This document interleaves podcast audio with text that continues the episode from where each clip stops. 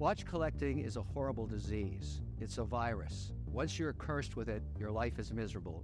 The only reason you work is to buy more watches, and that's exactly where I'm at right now. Bienvenue dans 40 mm, le podcast où je fais parler les gens qui font l'horlogerie d'aujourd'hui. Je m'appelle Yacine et je vous souhaite une excellente écoute.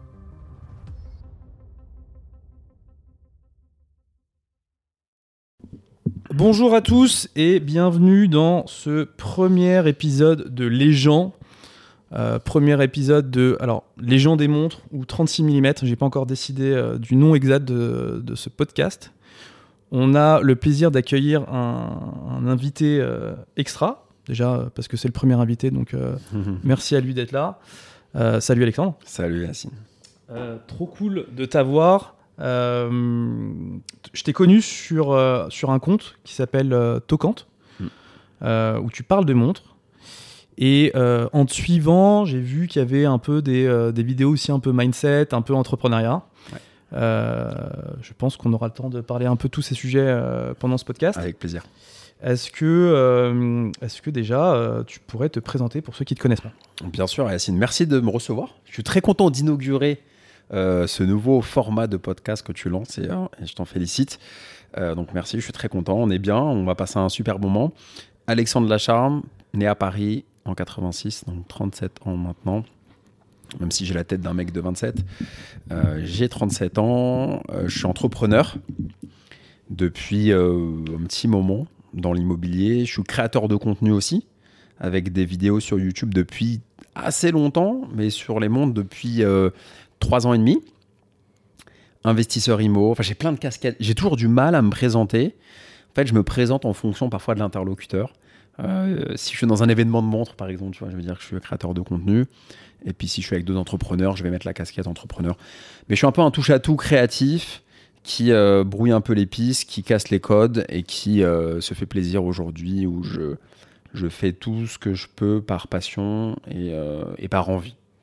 C'est sympa de pouvoir avoir ça à 37. Mais voilà ce qui me, ce qui me définit.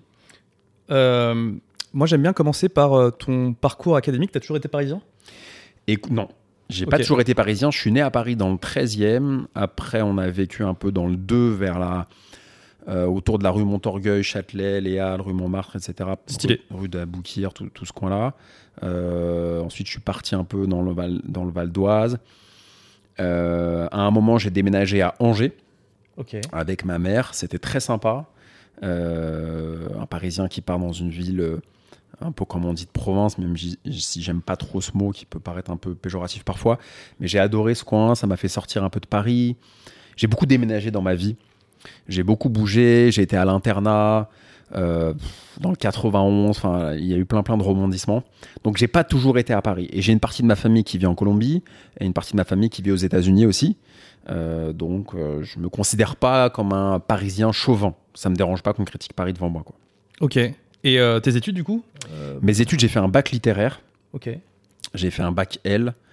j'aimais bien le, le théâtre, j'aimais bien la philo j'avais un côté un peu un peu intello, euh, un peu j'aimais bien lire, etc. Et puis après, je me suis fait rattraper par la réalité parce que euh, je me suis dit comment je vais euh, comment je vais gagner de l'argent avec un bac L et j'avais envie de, de, gagner de l'argent parce que ma mère a toujours été entrepreneur. Mon père, enfin mes parents bossaient ensemble à l'époque et je vu qu'il n'y avait pas il n'y avait pas grand chose à hériter puisque j'ai perdu mon père à 9 ans, donc euh, ça a été un peu compliqué sur plein d'aspects. Je me suis dit comment je vais m'en sortir? Et il faut que j'apprenne à vendre, à faire du business. Alors que j'étais dans Ok. un bac littéraire. Et je me suis dit, je veux pas être prof, je veux gagner de l'argent, je veux, j'aime les montres, j'aime les bagnoles, j'aime, euh, je veux pas regarder les prix au resto entre choisir la margarita ou, ou je ne sais quoi. Enfin, je voulais pas me prendre la tête avec tout ça. Je, J'étais au saumon. voilà exactement la pizza au saumon. Je constatais que la vie était hyper chère. Euh, je vivais euh, à Villiers à l'époque dans le 17e, tout coûtait cher. Donc il y a une frustration quand tu vis dans un coin cher et que t'as pas d'argent. Et je me suis dit, ok, feu, on y va, euh, fonce. Et j'ai repris des études en alternance, école de commerce, qui s'appelait Négocia à l'époque. Après, c'est devenu Novencia. Négocia, c'était Porte de Champéret. Mm. Pour ceux qui connaissent, c'était une super école de vente, hyper, hyper réputée sur la partie vraiment négo-vente. Et ensuite, Novencia est parti dans le 15e. Ça a, été, ça a fermé maintenant. C'est le, le SCP qui a repris les locaux. Euh, parce que c'est des, des, écoles de la chambre de commerce. Et, euh, et voilà. Donc là, c'était une révélation. J'ai appris à vendre, j'ai appris le business, j'ai appris à négocier, donc complètement en dehors de ma zone de confort. Et là, alternance, j'ai fait des boulots à la con, des boulots hyper durs. J'ai vendu des photocopieurs en porte-à-porte à Créteil, machin. J'ai fait du phoning. J'ai fait trois ans de prospection téléphonique sans fichier, euh, que du call call. Euh, sur des annuaires, sur des Google en 2011, euh, alors que j'appelais des prospects en B2B dans le Larzac, etc., pour leur vendre de la publicité, enfin des, folies. et du coup, ça, ça, a été très violent, mais très, j'ai kiffé en fait, ça a été hyper intéressant.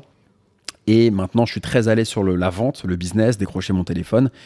Et tout ce, moment un peu de grind, un peu difficile, m'a servi et me sert aujourd'hui pour être plus à l'aise, même face à la caméra sur Tocante euh, ou, euh, ou, dans, ou dans mes business. Quoi dont je te parlerai après. Ok, donc euh, études en alternance, école de commerce en alternance École de commerce, 5 ans en alternance. 5 ans de bac à bac plus 5. Ok, et euh, l'alternance, tu l'as fait dans la même boîte?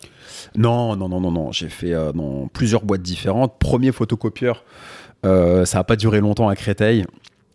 Je vais voir le boss et, et on se dit, bon, il me dit, c'est pas pour toi. Je fais, ouais, je te confirme. Donc j'arrête, bouge pas, deux mois, un truc comme ça. Ok. Parce que j'avais la tête du mec un peu du 16e. Il m'envoyait avenue, il m'envoyait avenue Montaigne prospecter les cabinets d'avocats. Et il y a une scène qui m'a marqué, je me suis dit, il faut que je me casse de ce boulot.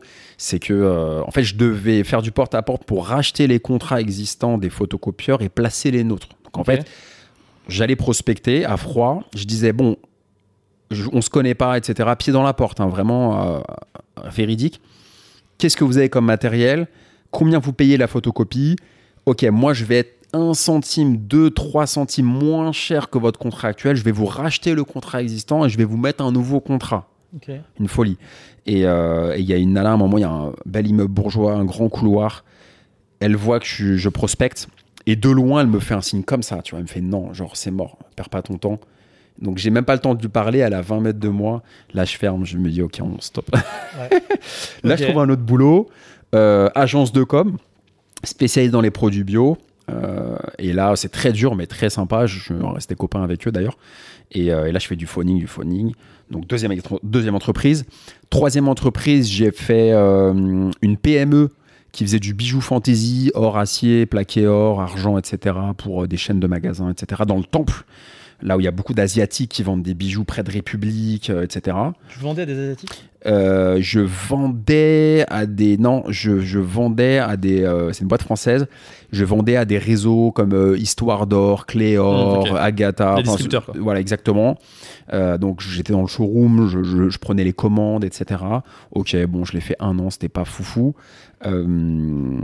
ensuite, il y a eu les Gary Lafayette. Donc là, j'étais manager euh, à la haute joaillerie, horlogerie, parfumerie, etc. Donc là, un, boulot hyper, hyper intéressant où j'apprenais. tu, tu chopes le bug de, de, Je l'avais avant, je l'avais avant, mais, mais là, je comprends, euh, euh, je vois les modèles, je touche les modèles, j'ai des formations. Tu euh, chez, chez bah, En fait, moi, je, je, je, je, suis un des, un des managers. on était 3-4 managers par secteur. Donc tu prends la haute horlogerie, il y avait 3-4 managers. Euh, trois, peut-être trois en CDI, un apprenti, un alternant, c'était moi. Et du coup, on, on, avait un petit téléphone et on devait euh, bah, donner les objectifs commerciaux, checker la performance de la veille, gérer les plannings des vendeurs, faire du management d'influence pour faire en sorte que les démonstrateurs des marques qui sont pas sous notre responsabilité respectent bien les guidelines du magasin. Donc c'était assez, assez fin comme, euh, comme, comme management et bah, hyper intéressant quoi, pour, pour, un, pour un étudiant. Euh, donc ça c'était top. J'ai appris plein de choses dans les mondes. J'ai fait des formations chez Le Coultra, place euh, place Vendôme. Il y avait il y avait pas mal de, de formations. C'était assez intéressant. Euh, voilà. Ok. Et du coup ton premier job après? Après après si tu veux je pars. Je pars aux États-Unis deux mois et demi parce que j'en avais marre de. La classique. la classique. je me casse, je me barre aux États-Unis. Surtout si c'est de la famille. ouais, je, je m'en vais, je fais un road trip, je rencontre un mec qui est devenu un, ami euh, dans une soirée, euh, qui bossait chez Criteo, qui était ingénieur à New York sur Park Avenue. Et euh, il me dit, ok, euh, viens, on va en Californie, on fait un road trip. Le mec, je ne connaissais pas. On est parti euh, faire un road trip tous les deux pendant 15 jours jusqu'à Las Vegas. C'était une folie. Bon, je m'éclate, je perds pas mal d'argent parce que tu claques aux États-Unis. Quand tu restes deux mois aux États-Unis, ça fait mal, même si tu es hébergé. Et là, je reviens à Cannes et je monte une boîte et une, petite agence de com. Et, et on, on, bosse à Cannes avec, avec ma mère. C'est un peu compliqué, ça marche pas très très fort. Et après, je remonte à Paris. Et là, je bosse dans une, euh, une, une ESN, une SS2I. En tant que commercial, ingénieur commercial, j'ai détesté ça. euh... T'as fait tous les trucs où c'était vraiment le grind de. Moi, c'était le grind. Moi, moi, mon truc, c'est le grind. C'est, mais j'aime ça. Je dois avoir un problème. Tu vois, j'aime le grind. J'aime quand c'est dur, parce que je considère, si tu veux, Yacine, que pour apprécier des bonnes choses, il faut avoir euh, connu des moins bonnes. C'est comme si tu vois, tu, nais euh, et tu manges que du saumon fumé depuis ta, euh, depuis ta naissance, bah c'est ok le saumon fumé. Si tu as mangé des kebabs toute ta vie ou des faritas sans le poulet parce que ça coûtait trop cher avec juste un peu de ketchup, le jour où tu vas manger du super saumon, tu vas devenir fou. Et moi j'aime bien ce concept de, c'est comme dans les mondes, c'est pareil si on te met une Patek Philippe à la naissance, c'est compliqué d'aimer Rolex. Quoi. Donc, donc j'aime ça. ESN, pourri, je déteste. Euh, fallait être en costard cravate, il y avait le nœud qui était mal fait, je me faisais engueuler, enfin, j'avais trop d'ego pour ça, je pouvais pas gérer ce truc. Et, euh, après, qu'est-ce que j'ai fait plein de trucs. Hein. Après, j'ai fait quoi euh, J'ai bossé dans le luxe, chez Aquadi Parma, j'ai bossé chez Technogym, c'est une super marque italienne de fitness qui a dans mhm. tous les fitness parks, les hôtels de luxe, etc.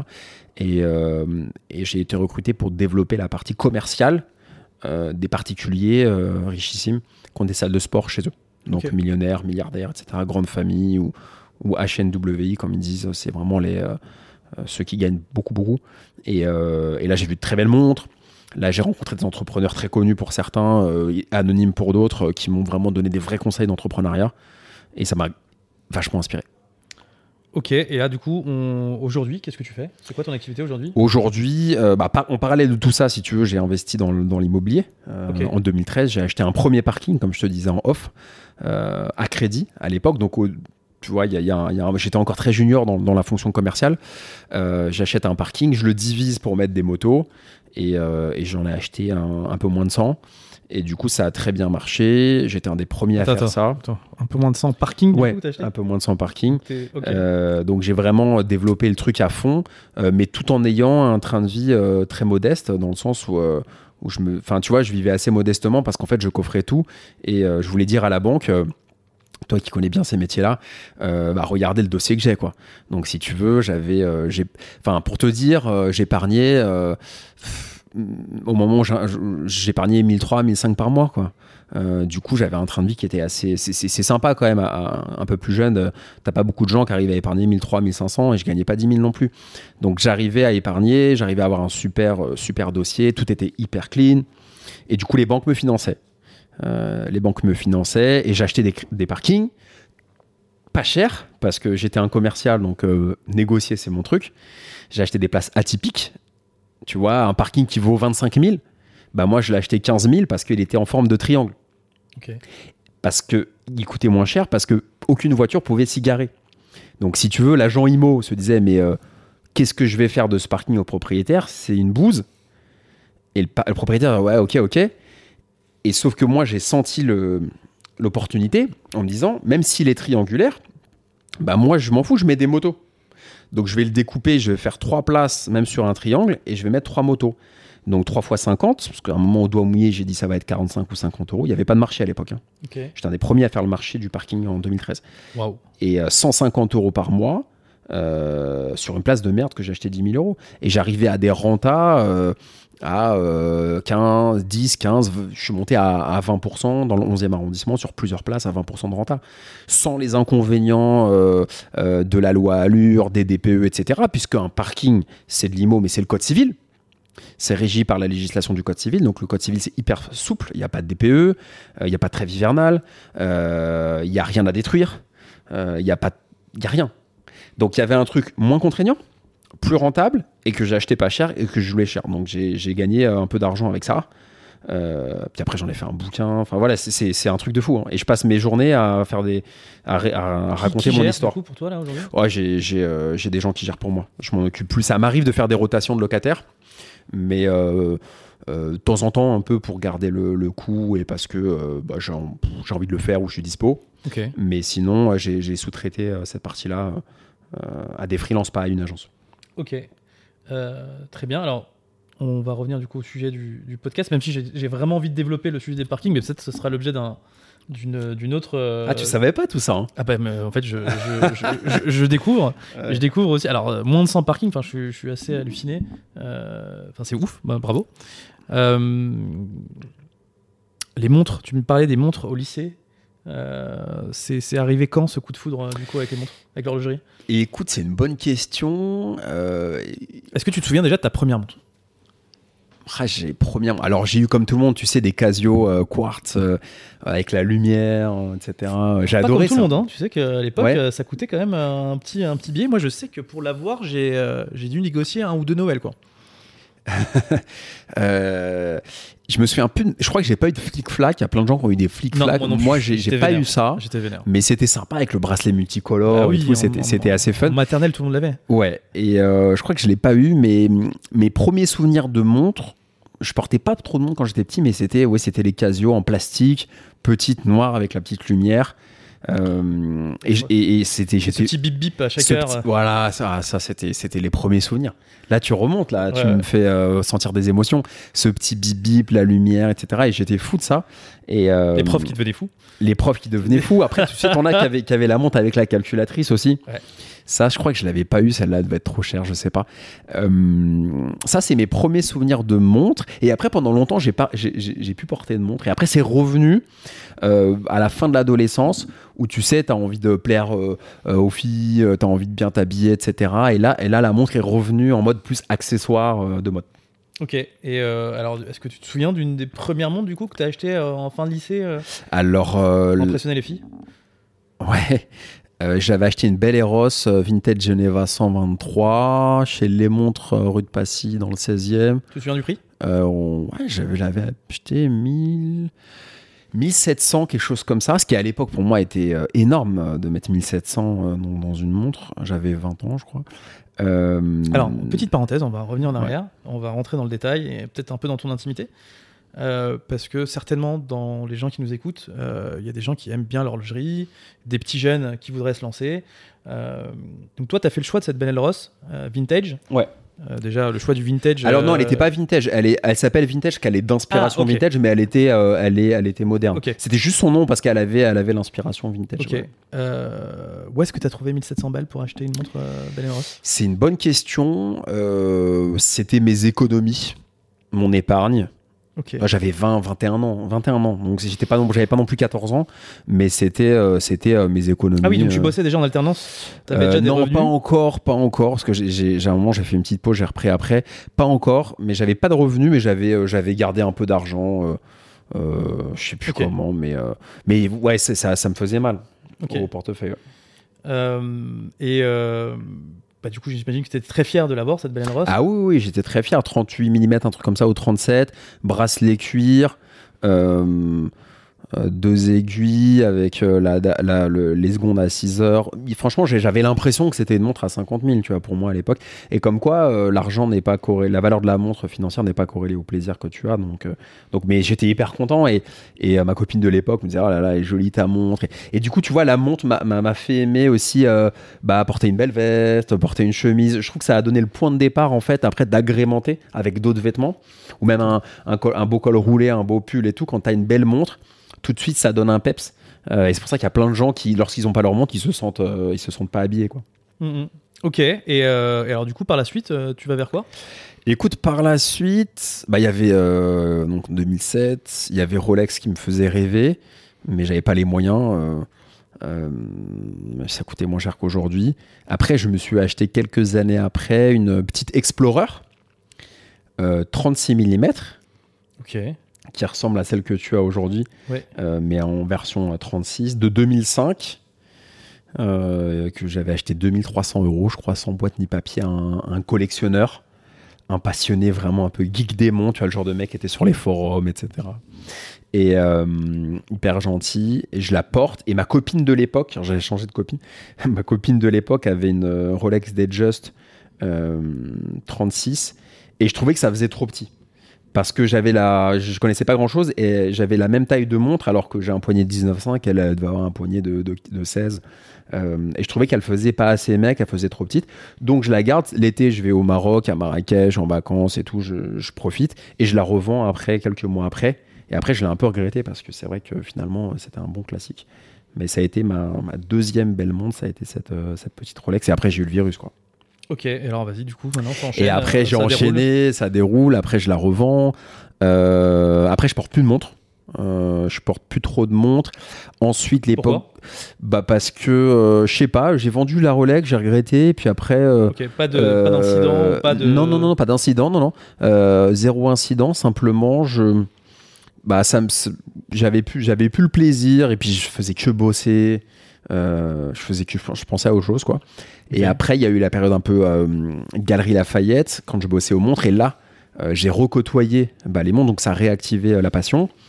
Et je commence à être copain avec les démonstrateurs des marques et, et à me dire ah bah tu peux pas m'avoir tel modèle, qu'est-ce qu'on peut faire, etc. Donc là je commence à j'achète une IWC Mark 17, j'achète une WC portugaise, euh, 8 jours de réserve de marche.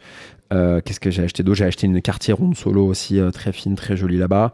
Donc là je commence à, réacheter des montres. J'avais les parkings qui commençaient à rentrer, donc je commence à être un tout petit peu plus confort. Euh, modestement encore, mais disons que là, je, comprends l'intérêt d'acheter des montres et, et puis, puis je me fais plaisir, quoi, je m'éclate. Donc c'est à ce moment-là. Et puis après, j'ai enchaîné, j'ai acheté une Air King chez mon AD dans le sud, j'ai acheté une Datejust Azzurro, une, là, une Horacier récemment, puis encore celle-ci, euh, celle-ci il y a deux semaines, je pense. Euh, Je l'orne dessus, les amis. hein, je- depuis tout à l'heure. elle je- est sympa. je et euh, donc, j'achète plein de montres. Euh, c'est dangereux. En plus, j'ai fait une vidéo à Cannes avec un marchand hyper sympa. Et du coup, en live, je filme sa boutique et je tombe sur cette montre. J'essaye une Submariner avant. Déjà, j'adore. Je mets celle-ci, je me fais oh, oh, comme je bug. Et après, je suis pas bien pendant une semaine.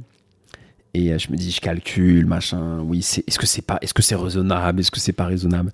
La réponse Euh, est toujours non, les amis. hein, c'est- et, c'est jamais et- raisonnable. et c'est c'est jamais raisonnable. Mais comme tu le sais, on agit souvent par, euh, par l'émotion. Et après, on va essayer de justifier par la raison. Mais c'est d'abord l'émotion qui te fait euh, prendre une décision dans la vie. Et après, euh, Feu, je l'ai acheté, je regrette pas du tout. euh, parce que j'avais pas mal dépensé d'argent. euh, Donc dans tu l'as les- acheté neuve, celle-ci? Euh, alors, elle est 2004, mais elle est neuve. Donc, c'est ce qui fait sa particularité. C'est une Explorer 2 2004 euh, 16 570 cadran noir. Et en fait, elle est, elle est neuve depuis 2004. Donc, en Le fait, mec l'a acheté, l'a mise au coffre? en fait, ce qui s'est passé, c'est que le marchand a trouvé cette montre à Taïwan et c'était un cadeau. Ça devait être un cadeau parce qu'à l'époque, encore aujourd'hui, dans certains milieux euh, du business, peut-être un peu politique, etc., on faisait des cadeaux. Bon, euh, on faisait des cadeaux parfois euh, pour obtenir euh, je ne sais quoi, euh, des marchés, euh, des contrats euh, et plus si affinités. Et c'est vrai que parfois on offrait une montre. Moi, je l'ai vu, moi j'étais témoin de ça, puisque quand je travaillais au Galeries Lafayette, une des marques qui était dans mon périmètre, c'était Rolex. Et c'est vrai qu'il y avait des Asiatiques qui achetaient parfois euh, deux montres d'un coup. Et à un moment, on avait même mis en place, je crois, une règle où on ne pouvait pas acheter euh, plus de deux fois. euh, je sais plus chez quelle marque il y avait ça. Donc, donc c'est une réalité, euh, le fait de faire des cadeaux de montres. Et, euh, et c'était dans le cadre d'un cadeau. Et je pense que le propriétaire l'a reçu en 2004, l'a jamais porté parce qu'il ne devait pas aimer les montres. Et elle est revenue sur le marché, peut-être qu'il avait besoin de trésorerie. Et, euh, et là, Combien tu l'as eu, celle-là? Je l'ai eu à 9000, euh, 9000, et- 9000 et quelques. Bah, le, prix, euh, le prix retail, en fait. D'une neuve euh, actuelle Le prix retail d'une neuve actuelle, euh, mais c'est une ancienne qui devait coûter euh, 3500 à peu près en 2004. Mais pourquoi elle est plus chère? Parce qu'on peut en trouver aux alentours de 7, 7,5, mais abîmée. Celle-ci, elle est neuve de stock, donc NOS comme on dit en, anglais. Et du coup, elle est comme, elle est comme à la, à la boutique, mais en 2004. Donc c'est comme si, ceux qui aiment bien les bagnoles, c'est comme si vous achetez une, une BMW 3 E46 ou une Porsche 911 de 2004 neuve. Il y a même encore euh, le Il y a un sticker. sticker en dessous? Il y a le sticker en dessous. Ah. Elle est neuve en fait. Elle est neuve. Donc là, c'est moi qui fais les premières, euh, c'est moi qui fais les premières rayures. J'essaie de faire gaffe quand même. Mais elle est neuve. Donc moi, ça me faisait, euh, ça, j'étais hyper content d'avoir une montre neuve de 2004 qui est restée, si tu veux, neuve pendant 19 ans en fait. Ouais, c'est ça, 19 ans. Merveilleux. Donc c'est est- c'est assez je- chouette en Je fait. vous confirme, les amis. hein, Donc elle a jamais été un polie, elle est, elle est neuve. Elle est neuve euh, 19 ans après. Donc le concept me plaisait bien et puis elle est puis moi j'aime bien les montres un peu néo vintage parce que c'est tu sais c'est plus fin, c'est plus léger, Ouais, euh, il y a un truc en plus, il y a un charme en plus euh, que les montres euh, un peu bodybuildées euh, actuelles. Elle fait, ouais, elle fait un peu- beaucoup moins bourrine que. Elle fait moins bourrine que la nouvelle, elle fait la nouvelle c'est 42 mm. Alors moi j'ai un c'est combien ici là? C'est 40 mais en fait c'est en 39 39 39 5. Ok. en réalité. Euh, donc toi, tu as un bon poignet aussi. Euh, Ouais. Ça c'est. Alors, on a la chance tous les deux d'avoir des bons poignets et les montres sont plus jolies sur des sur des beaux, sur des gros poignets Ouais. euh, que sur des. Parfois, tu vois sur des petits poignets sur Internet, sur Instagram, c'est moche quoi. Mm. Tu vois des mecs qui ont des grosses Rolex sur des poignets d'enfants de 5 ans, c'est un peu c'est un peu moche. Et euh, bah, j'ai eu un coup de cœur. Et c'est une belle période, le néo vintage, on va dire entre 90 et 2004-2005. Euh, et je la porte. Je la porte, elle me plaît. Quand il y a des petits spots, tu sais, euh, parfois tu vas dans un resto, un bar, et puis il y a des petits spots, et là, tu, le cadran, il, s'éclaire. Euh, ça, c'est une drogue, les, les montres, tes amis. Faites gaffe. hein. Ouais, Investissez dans l'immobilier avant. Faites, faites gaffe. hein.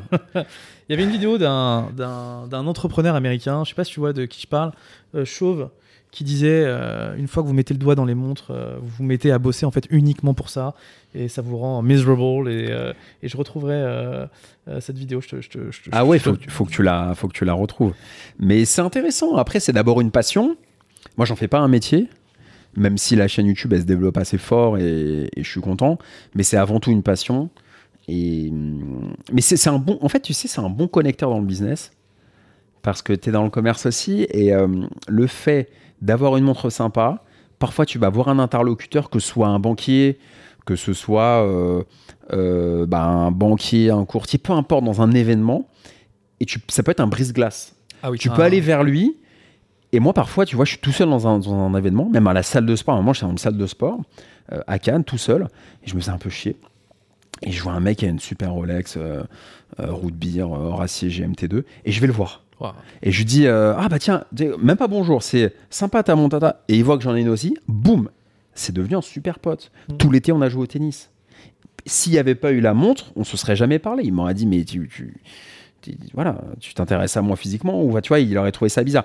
Et là, ça a été un brise-glace. Et, j'ai même un copain un jour qui bossait chez, euh, chez Price, euh, dans le cabinet Price euh, PwC, et il m'avait raconté que le recruteur, qui était un recruteur à un certain niveau, avait la même euh, GMT2 euh, Batman. Et du coup, lui, il l'avait aussi. Et ça a, été, ça, a, ça a brisé la glace. Et du coup, euh, alors il faut que tout le reste soit OK hein, dans Mmh, l'entretien. Mais c'est un, point positif. En fait, on est à la recherche de points communs, tout le temps dans la vie. Tu es à la recherche de points communs. Et les très bons vendeurs, c'est des gens qui savent trouver des points communs. Tu vois, qui vont poser des questions, qui vont dire Ah, mais t'étais où hein? Tu vois Euh, Moi, tout à l'heure, en arrivant, je te dis bah, J'ai habité à Agnières. Boum, un point commun. Et, euh, et la montre, ça peut être un très bon élément. Donc ça, c'est euh, c'est important à souligner. Et ça, et, et, et ça se voit une montre. Parce que tu- si tu as une maison de campagne là ou une voiture, tu vas pas venir avec la voiture sous le bras à ta soirée. Non, non, effectivement, et c'est surtout le seul bijou de l'homme euh, C'est autorisé. le seul bijou de l'homme. Après, on peut, il y a des hommes qui peuvent avoir d'autres bijoux. euh, je, je porte pas de jugement, mais c'est vrai que bah, les femmes, elles ont euh, les sacs à main, les chaussures. euh, elles sont souvent assez folles de, des accessoires. Boucles d'oreilles, Voilà, les boucles d'oreilles, les colliers, les bracelets. Elles ont Elles plein ont- de choses. Elles ont plein de choses. Et nous, euh, les mecs, on a, on a la montre. Et c'est vrai que d'avoir une jolie montre, euh, c'est vraiment un plaisir, un bonheur de regarder l'aiguille bouger. Ça, ça donne un style et ça renvoie une bonne image. Je trouve que moi, tu vois, dans- pour avoir bossé beaucoup dans- dans le business, dans le commerce, euh, je parlais avec des super riches, euh, vraiment des grandes fortunes, et c'est vrai que il me disait que quand il voyait un commercial arriver, par exemple, ou un- quelqu'un qui vend qui a pas de montre au poignet, ça fait pas professionnel, parce qu'on se dit le mec il est pas à l'heure. euh, une montre, c'est c'est- aussi quelqu'un de sérieux qui ça renvoie une bonne image. Alors je parle même pas de modèle ou de marque, mais mais je trouve que ça fait sérieux. À la fois pour toi, c'est un plaisir, c'est un connecteur social, euh, c'est un investissement pour certains qui veulent qui veulent mettre ça dans, dans, dans l'investissement. Donc euh, je trouve que c'est euh, c'est intéressant. Ok. Et euh, bah, du coup, euh, t'évoquais Tocante, est-ce qu'on peut en parler Ouais. Tocante? Tocante, créé en... pendant le premier confinement. Ok, cool. Je m'ennuie complètement. Je suis confiné euh, entre Nantes et le Pouliguen, pour ceux qui connaissent à côté de la Baule en Loire-Atlantique. Très belle région. J'ai une caméra parce que j'ai toujours aimé filmer, faire des vlogs et tout. Je suis un geek hein, là-dessus. Et j'ai une Rolex Air King euh, que j'aimais pas trop, euh, un peu décriée, etc. Je m'ennuie terriblement. Je m'ennuie, je m'ennuie. Pourtant, je m'ennuie pas Je facilement. suis désolé, on va encore couper, on va refaire une parenthèse. Qu'est-ce qui t'a fait acheter une Air King, du coup? Alors, qu'est-ce qui m'a fait acheter une Air King? Je suis quelqu'un d'un peu anticonformiste et quand j'ai vu ce cadran avec écrit Rolex en jaune, euh, Rolex en, Vert. en vert Ouais, bien. et avec euh, Tous les chiffres. et avec il y avait la couronne jaune ou je sais plus. Enfin bref, il y avait un il y avait un sur le cadran, j'ai plus en tête, mais il y a, il y a des couleurs un peu un peu sympas. Euh, je me suis dit, waouh, c'est quoi cette montre avec des couleurs qui changent? En fait, elle avait du peps et j'avais hésité avec la tienne avec l'Explo 1. J'avais vraiment, vraiment, vraiment hésité. Honnêtement, avec le recul, j'aurais préféré prendre l'Explo 1 parce que l'Explo 1, c'est un classique indémodable, moins funky, mais c'est, c'est, c'est un basique. Mhm. Alors que l'Air King, tu t'en lasses parce que euh, les chiffres arabes, euh, moi, je trouve que ça prend trop de place. C'est chargé. C'est trop chargé. C'est trop chargé. Euh, ses couleurs, c'est un peu chargé. Et elle a un gros défaut qu'ils ont corrigé avec la nouvelle ref, c'est qu'elle était beaucoup trop épaisse parce qu'en fait, il y avait le boîtier antimagnétique de la Ouais, ok. qui va mieux sur la Milgauss parce que la Milgauss est tellement belle, surtout avec le cadran Z Blue, la glace verte et le cadran bleu. Elle est, elle est, elle est tellement belle, la Milgauss, que ça, ça passe. Mais l'Air King est objectivement moins belle, elle n'a pas le même bracelet, euh, elle, a, elle, elle a un cadran qui est plus quelconque. Donc là, on voit le défaut. Et, euh, et, et- et voilà pour la parenthèse. Voilà pourquoi j'avais acheté. Elle Ok. était dispo. hein. Ok, ok. Et elle était dispo euh, chez l'AD. Et du coup, Moi, en pris, euh, 2019, c'était, tu pouvais l'acheter. euh, je suis passé, je voulais acheter une Rolex. Je sais pas, j'avais gagné un peu d'argent, je voulais fêter ça. Parce que souvent, on achète des Rolex parce qu'on veut fêter un truc. Et euh, il y avait les deux qui étaient dispo d'ailleurs en 2009. J'hésite, j'hésite, j'hésite, j'hésite. En temps, je, je tranche vite, mais parfois je suis chiant, j'hésite. Et là, j'ai foncé, je l'ai acheté. euh, Voilà, euh, 5K, c'est quoi 5K, 6K Ouais, c'était 5007 à l'époque, 5007, ouais, tu vois, entre 5 et 6. 5007 et le, la tienne était à 6, mai 2019. Et du coup, je reviens sur, euh, sur le confinement. J'ai cette montre-là qui est un peu décriée. J'ai la caméra, je fais un fast cam dans la rue. Et euh, je dis ce que je pense. Je dis voilà, c'est la Rolex un peu, euh, un peu décriée, un peu du beauf. Tu vois, j'ai un, en fait, j'ai un franc-parler qu'il n'y avait pas dans l'horloge. Et en fait, je suis parti du postulat où dans les bagnoles, dans la- l'automobile, t'as plein de mecs, tu vois, euh, des GMK, des euh, Villebrequin, des Boiseries et autres, qui s'en foutent, qui se prennent pas la tête, qui parlent de modèles à 150, 200 000 euros sur un ton de détente, euh, euh, habillés en Air Force One, euh, ils s'en foutent. Et dans leur lot, je me dis pourquoi pas dans leur lot Et dans l'horlogerie, à l'époque, il y a 4 ans, 5 ans, je voyais que des mecs euh, hyper coincés, euh, très bien habillés, ambiance fumoir, cigare et tout. Et moi, ça me faisait chier. J'aime bien les ambiances comme ça. J'aime bien les costumes, les j'ai des super belles chaussures, etc., que je mets plus d'ailleurs. Mais je voulais, Ça te parlait pas? En fait, je voulais donner un côté détendu à leur lot que je voyais pas sur Internet. Je voyais un peu sur les chaînes anglo-saxonnes, bien sûr Dubaï, etc. Eux, ils sont en avance hein, mille fois. Euh, les Anglais, les Américains, etc. Eux, ils avaient- il y avait des gens qui avaient un côté un peu euh, détente. On sauve pas des vies. On bosse Ouais. pas à l'hôpital, on sauve pas des vies.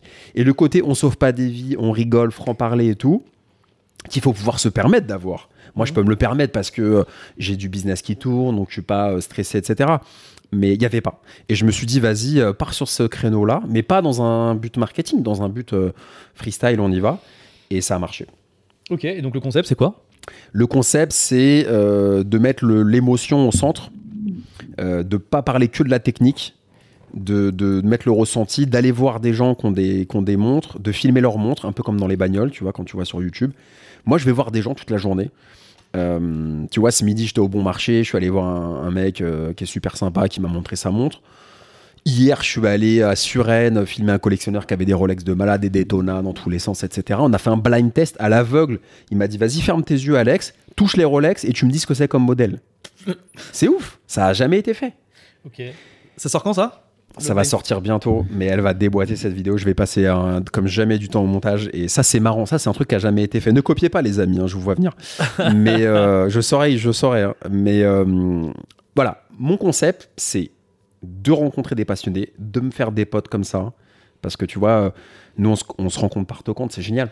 Ouais. Euh, de, de- de faire des reviews, de donner mon avis, de démocratiser l'horlogerie en disant, en fait, fondamentalement, c'est de dire, t'es pas obligé d'un expert horloger, euh, d'être un milliardaire, un esthète pour apprécier, par exemple, des montres, des Rolex, etc.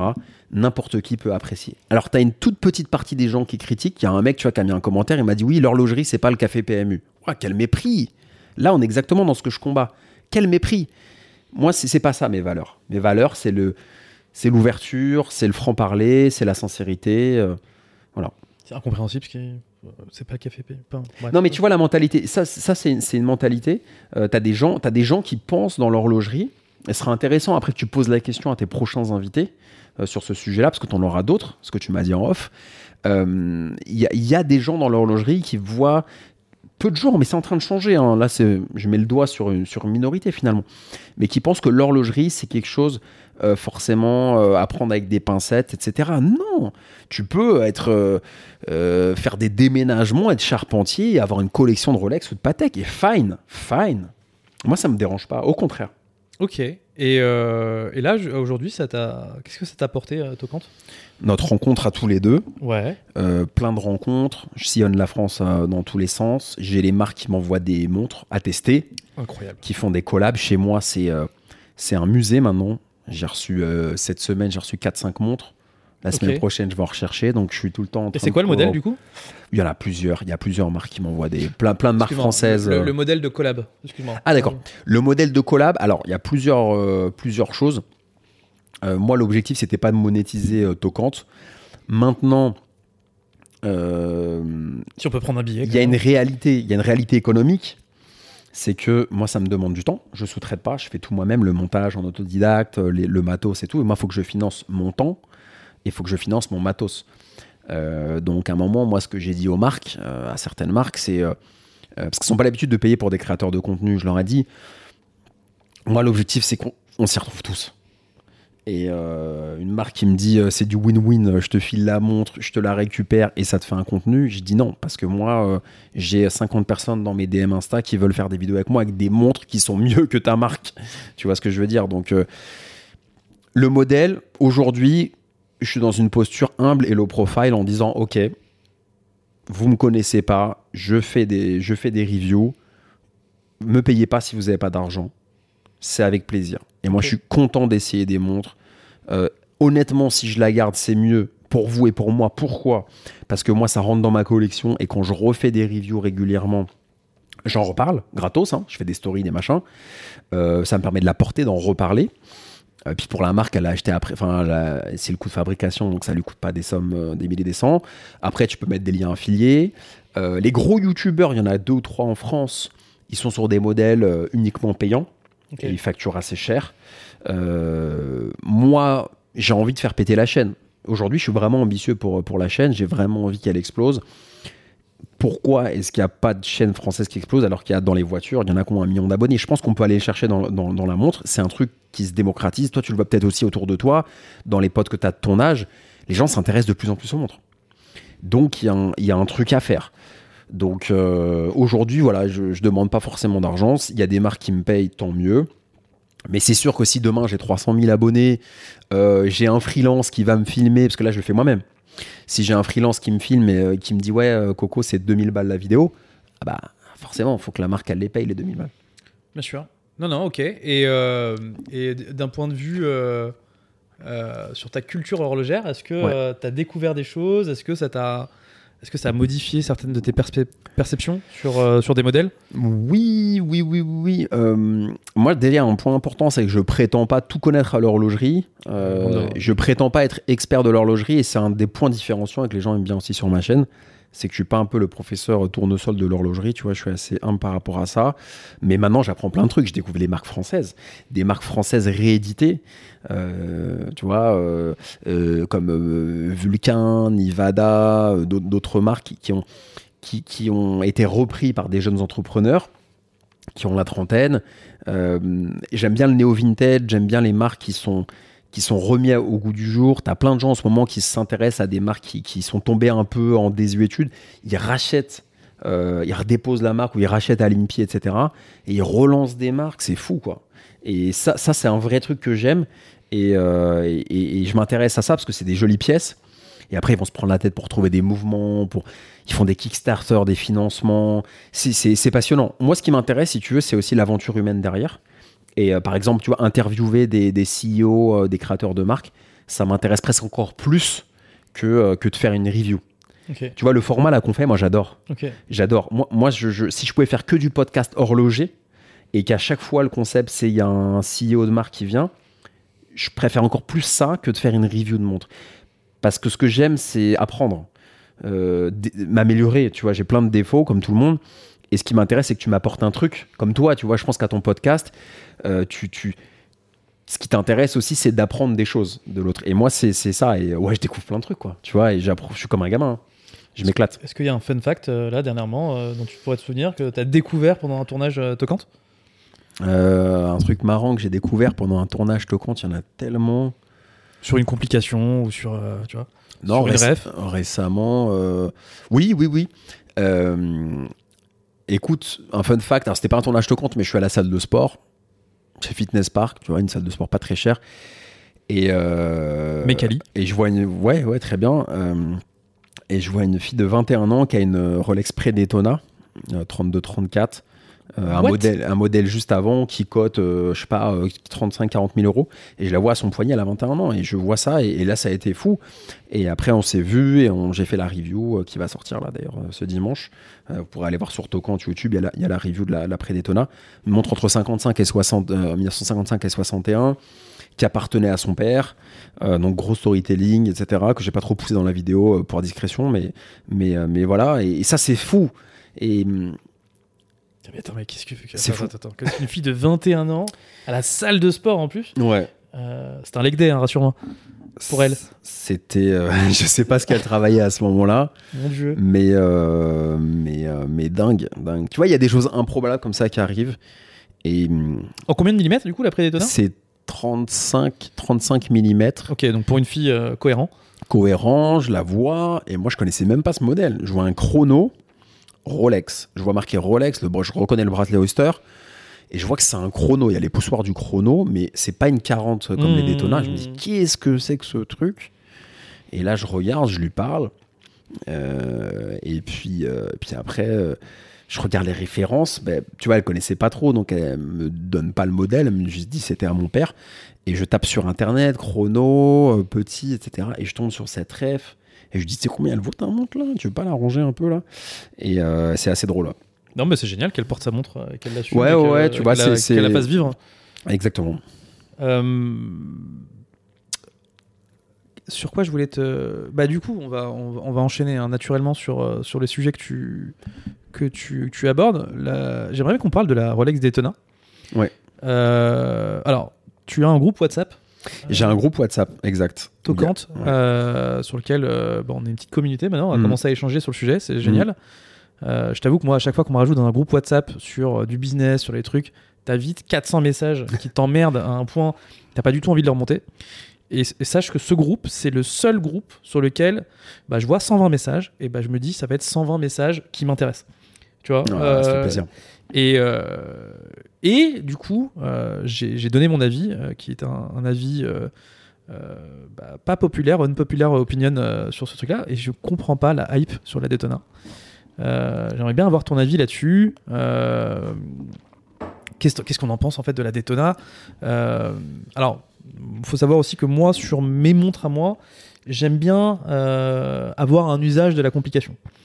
Euh, et sur les chronos, alors j'ai- déjà dû avoir un chrono euh, plus petit, mais sur de- des, des- des références un peu euh, vraiment de gamme vraiment bien bien en dessous. Euh, mais qu'est-ce qu'on en pense en fait de la Daytona et de cette hype autour de la Daytona qui commence à baisser d'ailleurs en termes de, de Hmm. prix sur le, sur le gris? Je pense que la Daytona. Alors j'en ai réessayé une parce que hier j'ai filmé chez un passionné qui avait une Daytona de 2011, je crois, euh, 116, 520. Donc la référence juste avant la céramique, qui est sortie elle en 2016. La Daytona, c'est une montre statutaire. Euh, elle est pas mieux qu'une autre. Bon, après, il y a un- le calibre Rolex euh, qui est assez mythique, etc. Mais c'est un modèle statutaire, je pense, la Daytona. Est-ce que c'est pas la, la montre de, de fin de game euh, Rolex? En gros, t'as chopé ta Daytona. Oui, c'est ça. C'est la fin du game, c'est on éteint la lumière. Je pense que c'est. En fait, il y a beaucoup de gens qui achètent la Daytona.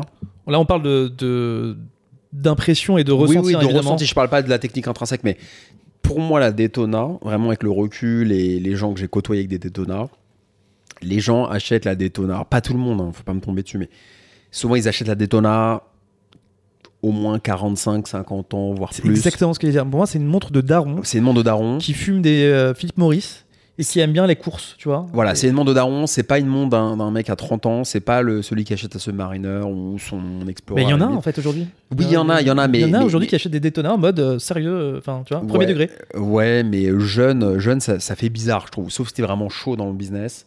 Si t'es chaud dans le game, mais si tu t'es un peu jeuneau et tout, c'est ça fait, ça, fait, ça fait tirer par les cheveux. Euh, mais moi, les gens que j'ai vu acheter des Daytona dans, dans le cadre de, de, de mes business ou même mes boulots de salarié à l'époque, c'est des gens qui avaient revendu leur boîte, beaucoup de ça, qui avaient revendu leur boîte, qui avaient quitté leur job, des postes assez élevés, qui voulaient se faire plaisir, ils veulent s'acheter une belle montre, ils s'achètent une Rolex Daytona. Donc ça a un côté, euh, c'est un, tu vois, c'est un, c'est un, c'est un achievement. C'est Ok. c'est- c'est comme ça. Mais c'est des gens qui s'en foutent des montres et qui euh, s'en foutent d'avoir un chrono. euh, mais si tu veux, ça donne un côté. euh, voilà, je me suis payé une Daytona, je pèse dans le game. Je, je- j'ai pas besoin de parler avec toi. Regarde ma montre, tu vas voir qui je suis. Tu vois, c'est comme si, c'est comme le mec qui va. euh, Enfin, c'est dommage quoi, Enfin, tu vois. Alors que la C'est Daytona, dommage. Elle a une histoire incroyable. Oui, oui. Et euh, tu sais, pour un.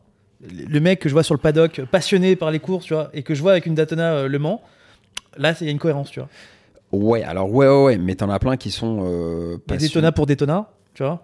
C'est là que. Oui, oui, moi, je ça suis me gêne d'ac- un petit je suis d'accord avec toi. Après, Même as si chacun fait ce qu'il Ouais, veut. après, après, je connais des gens qui bossent dans le sport auto, euh, que je côtoyais dans mon dernier job de salarié, et qui avaient des Daytona, parce qu'ils ils sont, ils font, ils font les 24 du Mans, euh, voilà, ils font de la course automobile, j'en connais, et ils ont, ils ont la Daytona. Mais j'ai vu aussi des gens dans le business qui étaient dans le running, ou dans les choses qui n'ont rien à voir, qui sont pas passionnés de montres, et qui ont revendu leur boîte ou quitté leur job, et ils voulaient faire la différence, tu vois, ils voulaient impré- En fait, la Daytona, Yacine, c'est une montre qui impressionne. Mais c'est bête, hein, mais t'as des gens, ils ont envie d'impressionner, ils ont une Rolex Daytona, boum, ils posent ça, et ils la portent même pas, ça, souvent.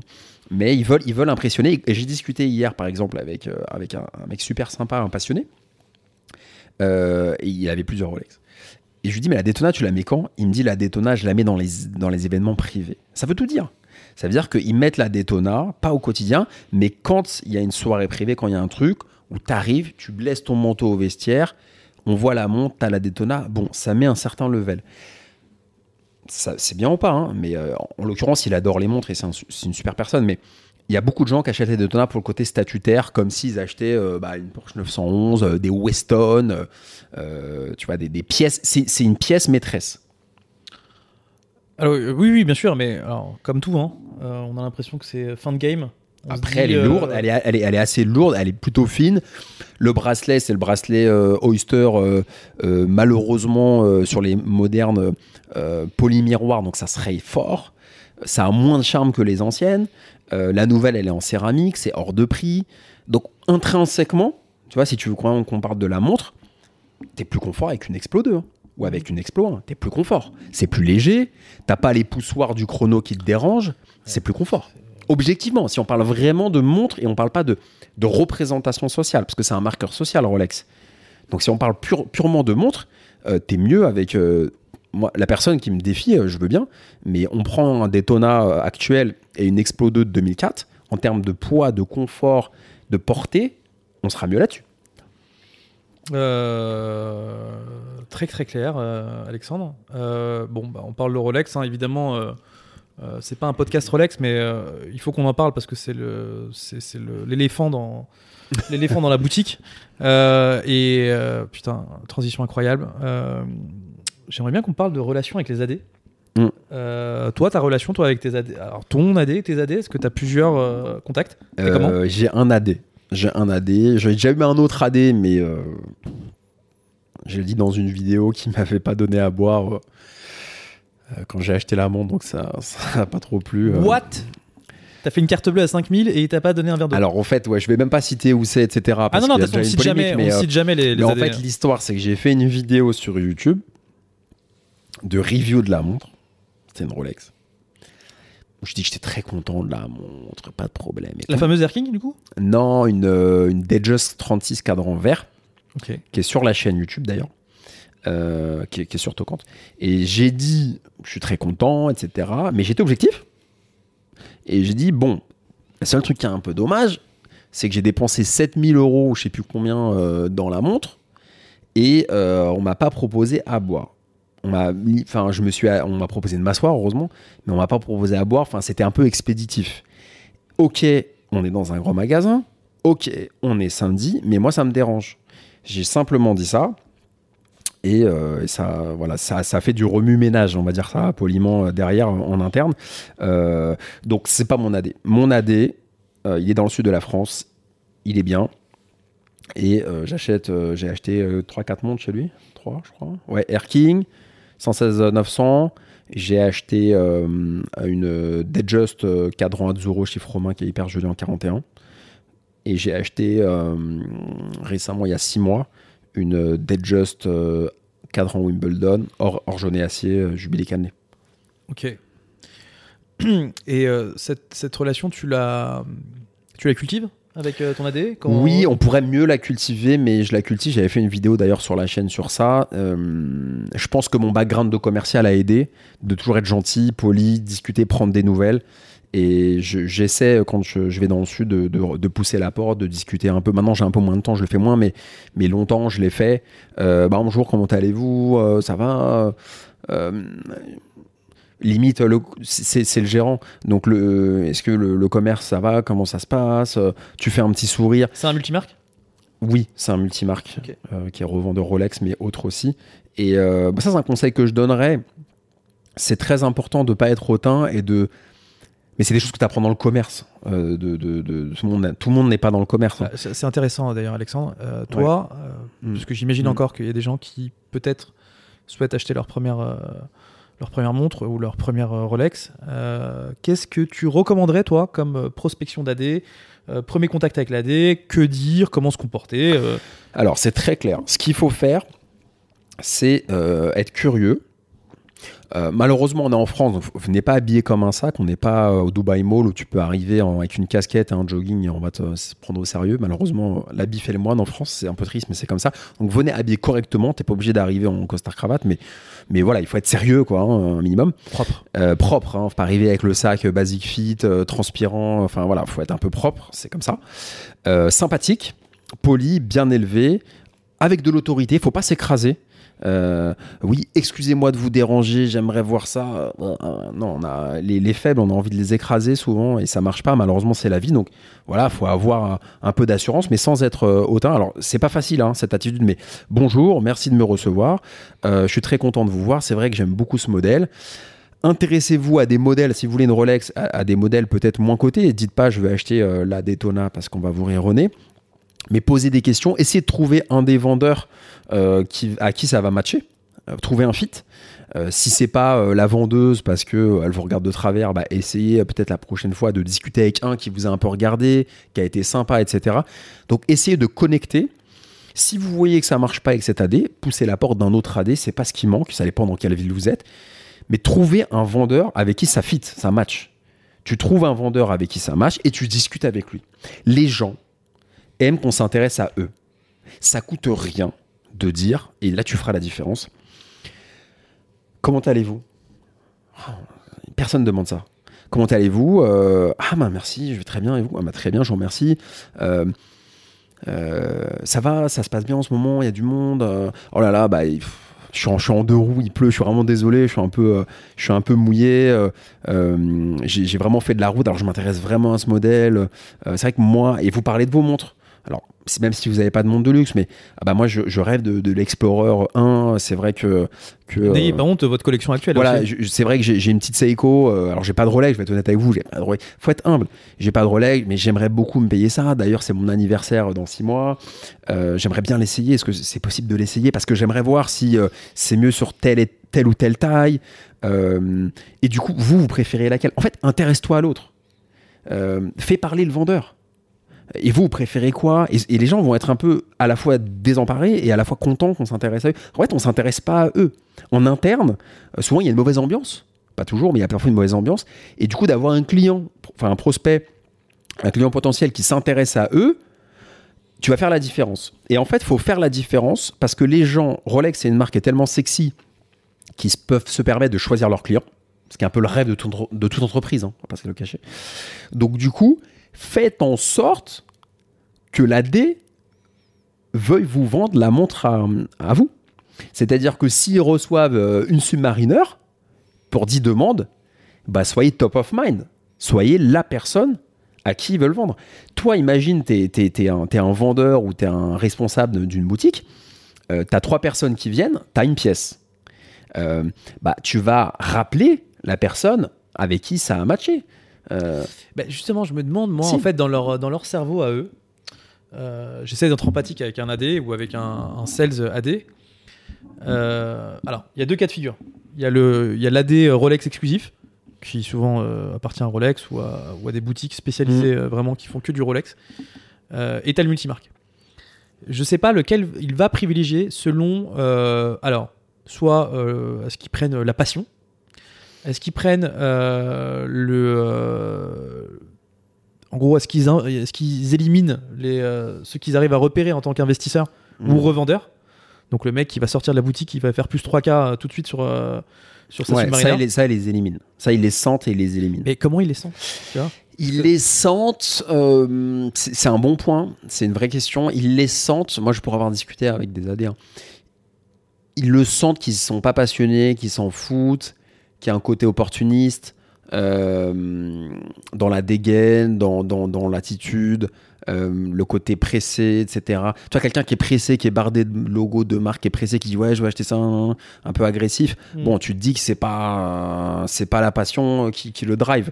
Par contre, quelqu'un qui arrive un peu plus low profile, un peu plus modeste, euh, qui s'intéresse, qui quitte, à- quitte à être pas lourd, mais quitte à être euh, trop bavard. On préfère quelqu'un qui soit un peu, un peu trop bavard plutôt que de quelqu'un qui soit euh, juste là, bonjour, da, da, da, faut pas être froid.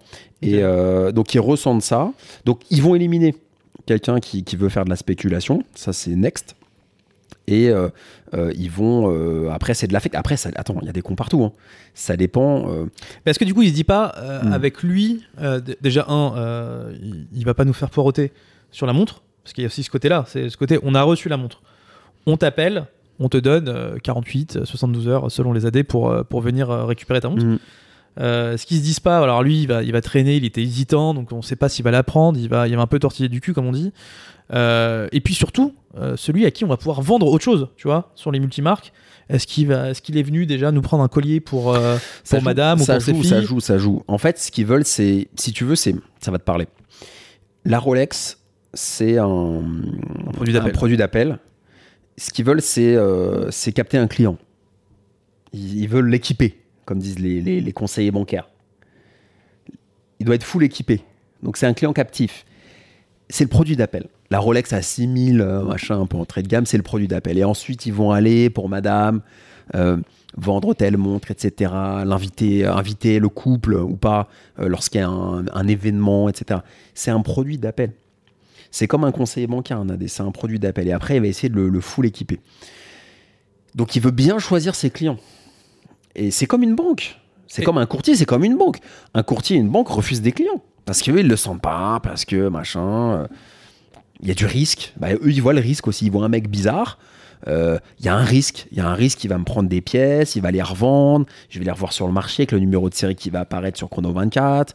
Euh, ça, j'aurais dit non à un super client, ça va mettre une mauvaise réputation sur ma truc. Ça, ils le suivent, ça? Oh, bien sûr, Rolex peuvent, peuvent, peuvent les blacklister. En fait, il faut que tu comprennes un truc, c'est que les AD multimarques, euh, les AD Rolex multimarques, c'est comme s'ils avaient la licence Rolex, une autorisation qu'ils ont d'exploitation. Ils sont flippés.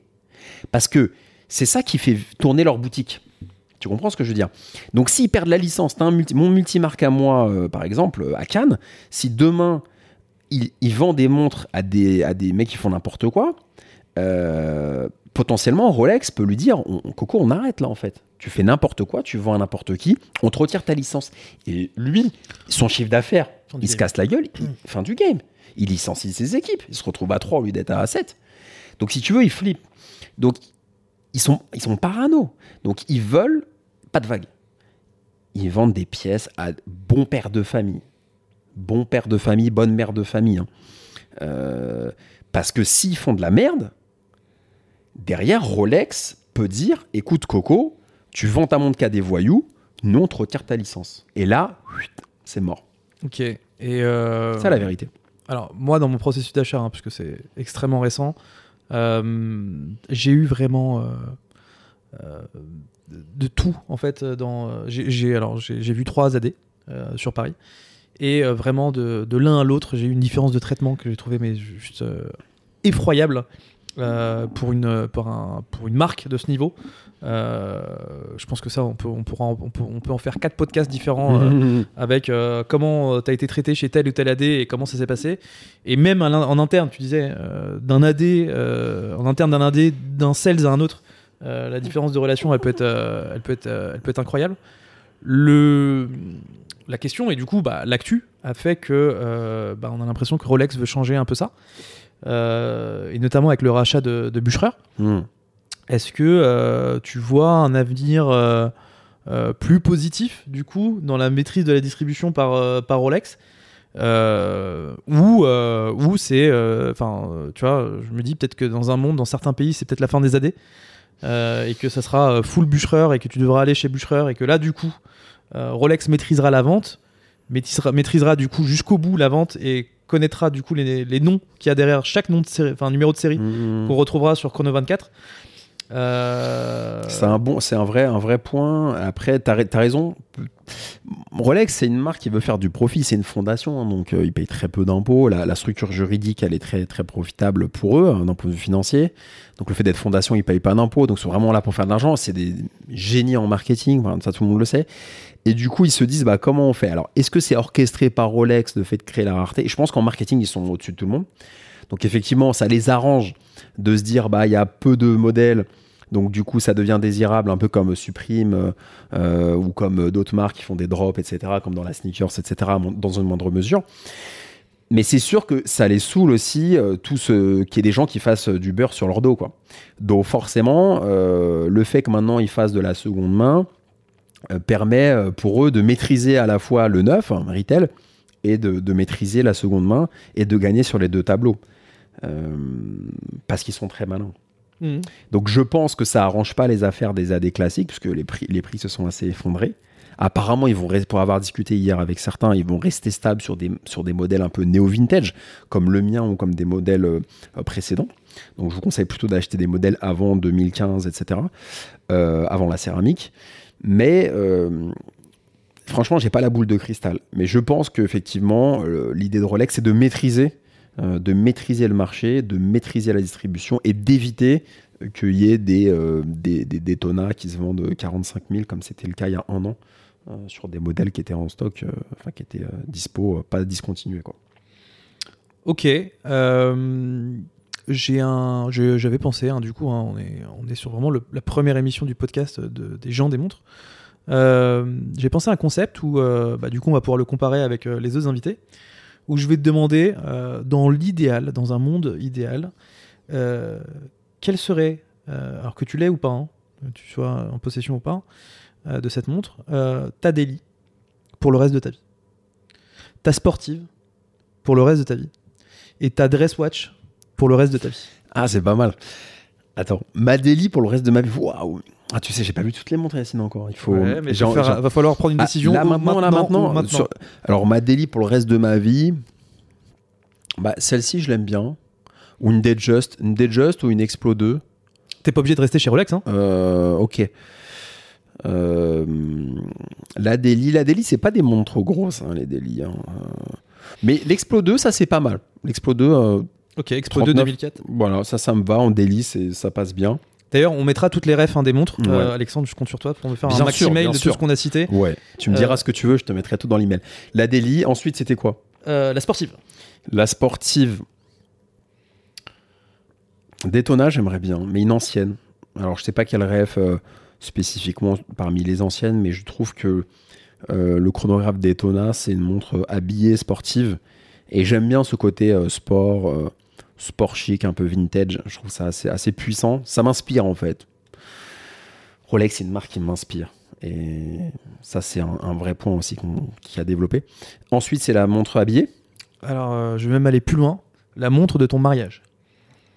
Genre la dress watch absolue. Tu te dis, voilà, le jour de mon mariage, je veux tout donner, quitte à me la faire prêter ou à, tu vois, à faire passer tous Ah, les après, concepts. tu as des. Oui. euh, Moi, je verrais plus une montre avec un bracelet, avec un bracelet en cuir.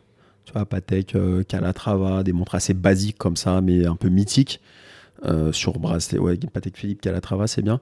Euh, je te donnerai la ref. Avec un, avec un, avec un boîtier dans un métal précieux. En or- Ça sera en sur or- les photos blanc, toute par ta exemple. vie. Ça sera en photo toute Euh, ta vie. Oui, une belle montre. Moi, je verrais plus une belle. Alors, je verrais pas une Rolex, je trouve ça fait un peu vendeur de, de Mercedes, mais je verrais plutôt euh, euh, une montre habillée avec un bracelet cuir, euh, très très distingué, soit actuelle ou soit même vintage, une vieille Omega par exemple. Tu vois, une vieille Omega. euh, De ville? Ouais, ouais, par exemple, je trouve ça très très joli. Je trouve ça très joli. Moi, j'ai- j'aime de plus en plus les, les vieilles montres et euh, c'est vrai que ça a beaucoup de charme. Euh, je pense qu'on revient, on revient un peu à des, à des montres plus, euh, plus raisonnables en termes de diamètre parce qu'aujourd'hui, c'est difficile de porter des montres. Donc, euh, c'est vrai que d'avoir une montre un peu passe-partout, c'est cool. Ok. Euh, bah, du Dress coup- watch, attends, il y a dress watch aussi.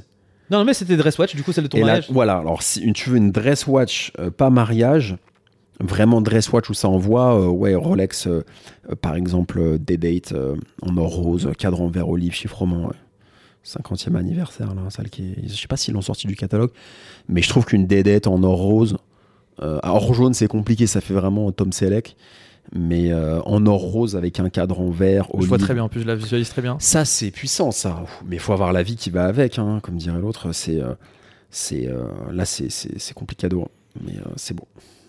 Ok, et euh, bah alors du coup, voilà, je- tu, tu- tu enchaînes très très bien et tu me fais des transitions parfaites pour, euh, pour la fin. J'aimerais qu'on se finisse un peu euh, sur une, une partie un peu, moins, un peu moins fun de ce milieu, qui est le danger qu'on a tous, qu'on ressent tous quand, quand le matin on choisit notre montre et qu'on qu'on va sortir ou qu'on va prendre le métro, qu'on va dans tel ou tel ou tel endroit. Toi, tu le ressens comment? Toi, t'es comment toi vis-à-vis de ça? Est-ce que est-ce que ça euh, dépend. est-ce que tu es à l'aise? Est-ce que Moi, t'es, euh, écoute, Moi, je pense surtout à l'été, parce que là, aujourd'hui, on a tous euh, des pulls ou Mm. des, des- des manteaux manches longues. C'est moins problématique. Euh, mais tu vois, moi, je pense plus à l'été, à tous les porteurs euh, qui nous écoutent euh, de, Pepsi ou de, de Mm. Batman ou de Batgirl, avec des montres bien voyantes, bien voyantes de loin, tu vois. Moi, ce que j'appelle les montres d'arracheur. J'ai discuté de ça avec un collectionneur récemment. Il m'a dit Alexandre, les voleurs repèrent le bracelet. Donc faites super gaffe. En fait, ce qu'il faut que vous compreniez, c'est que Rolex est la marque la plus volée. Les, les voleurs repèrent le bracelet. Ils regardent beaucoup les chaînes YouTube, ça se trouve, ils regardent la mienne aussi. Euh, ils regardent le bracelet. Donc, si arrêtez vous- si vous nous écoutez. Arrêtez de voler, c'est pas bien. Arrêtez, stop, on arrête. Bien. Si, si c'est, en fait, ils repèrent le, le bracelet Oyster ou Jubilé, qui est, i- ben, il y a des marques qui le copient, hein, mais euh, qui est vraiment reconnaissable, voilà. Et tu vois, j'ai vu un passionné il y a deux jours euh, près des Champs Élysées, hyper sympa. Il avait une Audemars Piguet euh, assez incroyable, et il avait mis sur un sur un bracelet cuir ou natto. Il m'a dit, je prends le métro avec. La montre, je sais pas combien elle vaut, peut-être 40 ou 50. Mais euh, il me dit, personne ne regarde parce qu'en fait, tu, tu, c'est un modèle classique, c'est pas, euh, c'est Ouais, pas, c'est pas une Royal Oak.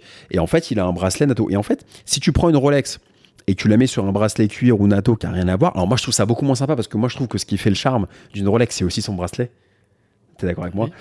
Et euh, mais euh, voilà, si vous mettez, euh, si vous avez un peu peur, vous pouvez porter votre, votre montre un peu sympa, pas forcément Rolex, mais sur un bracelet qui n'est pas identifiable. Donc les voleurs regardent beaucoup le bracelet. Alors malheureusement, comme tu l'as dit, si c'est du GMT, Pepsi, Batman, etc. Alors là, ça se voit parce que la lunette en céramique, elle brille de mille feux.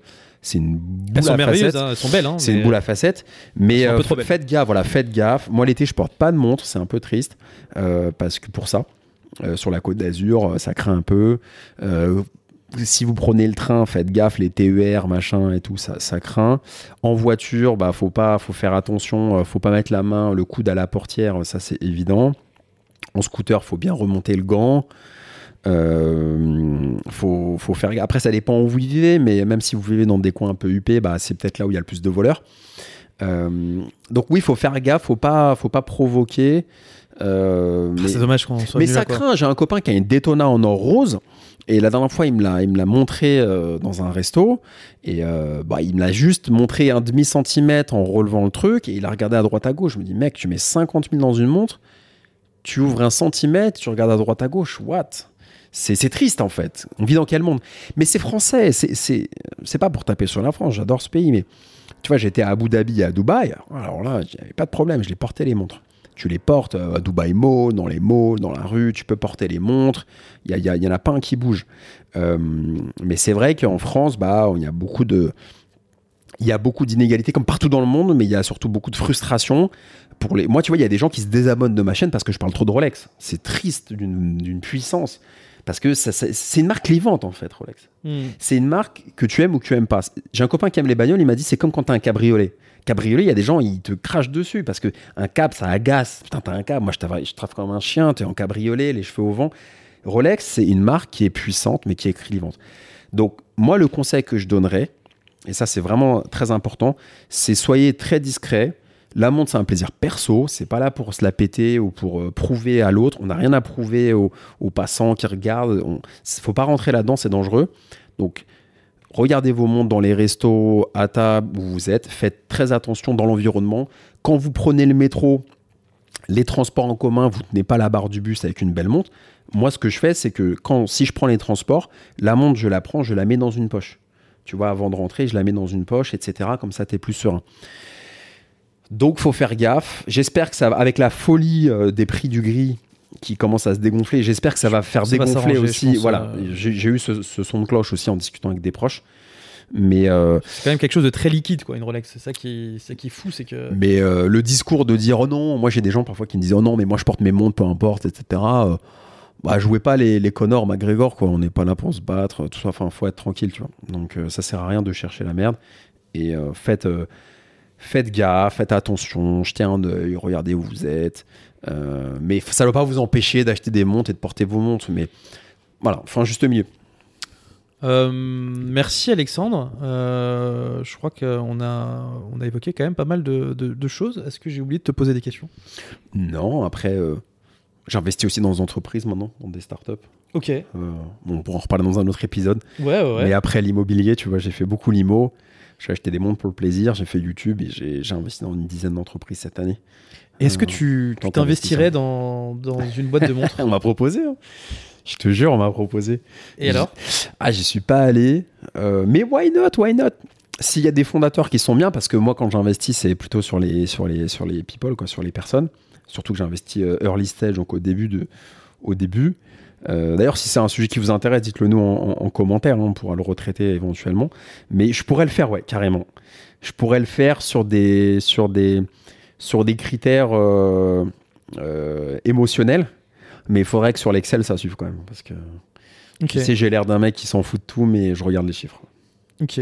Bah, écoute, euh, merci infiniment pour ce moment, Alexandre. C'était vraiment trop cool. Euh, je te propose euh, bah, de donner tes réseaux, tes noms, où est-ce qu'on peut te trouver? Oui, euh, écoutez, j'espère que vous avez passé un bon moment. Alexandre Lacharme, donc comme ça se prononce, L-A-C-H-A-R-M-E, sur LinkedIn, Instagram, principalement, hein, un peu partout. Euh, avec plaisir. Si vous avez des questions, Tocante sur Tocante aussi, euh, Tocante sur YouTube, T-O-C-A-N-T-E-S. Donc c'est la chaîne YouTube euh, que j'ai, où je m'éclate, où je fais beaucoup de contenu. Euh, N'hésitez pas à, à suivre, à, à me faire des retours si vous aimez, si vous aimez pas, si vous avez des questions. Franchement, il n'y a pas de questions tabou avec moi. C'est ce que je t'ai dit euh, aussi, c'est on peut discuter de tout. Et si vous avez des points avec des questionnements, euh, je vous répondrai avec grand plaisir. Est-ce que euh, il y a une montre euh, que tu n'arrives pas à avoir sur Tocante et dont tu aimerais passer le message? Ouais. Euh, alors, j'ai pas fait d'Audemars Piguet ni de Patek Philippe. J'aimerais bien qu'il y ait un collectionneur qui me présente soit des Audemars, soit des Patek. Ça va venir, je pense. Ou les deux Mais ou les deux. J'ai envie de découvrir la caverne d'Ali Baba, d'un mec qui a des montres ou d'une nana d'ailleurs. hein. Il y en a de plus en plus. Il y en a 4% là en ce moment sur- qui suivent. euh, qui me montrent la caverne d'Ali Baba des montres et qui m'apprennent plein de trucs et qu'on voit des folies, quoi. Euh, ça serait cool. Ok. Euh, en tout cas, euh, merci encore Alexandre d'avoir été mon, mon premier invité. hein. J'en appelle à tout le YouTube game de la montre de venir sur ce canapé avec moi pour, pour discuter un petit moment. Ce serait avec grand plaisir. En tout cas, merci Alexandre pour ta confiance sur ce premier épisode. Euh, moi, je vous dis à bientôt. Je ne sais pas encore euh, le rythme que ce podcast va prendre. Euh, je pense qu'on va commencer tranquillement par un mensuel. Et bah, s'il y a du contenu, on passera en mode hebdo et, on continuera comme ça. Évidemment, hein, si vous êtes youtubeur dans le milieu, si vous êtes CEO, on en parlait tout à l'heure avec Alexandre, euh, d'une boîte de montres, eh ben, on, on en parlera avec euh, grand grand plaisir également. Et, euh, et moi, je vous dis à bientôt. Alexandre, je te laisse le mot de la fin. Bah, merci, euh, merci à toi pour l'invitation. Avec plaisir. On va, on va regarder quelques montres après. On va faire une petite vidéo aussi. Et euh, bah, très content en tout cas. Merci encore. J'espère que ça vous a plu. Et puis euh, à la prochaine. Merci Alex, à très bientôt tout le monde, salut. Merci d'avoir écouté cet épisode de 40 mm, on espère qu'il vous aura plu. Pour nous soutenir, vous pouvez nous mettre 5 étoiles sur Apple Podcast ou Spotify. D'ici le prochain épisode, je vous dis à très bientôt et portez-vous bien.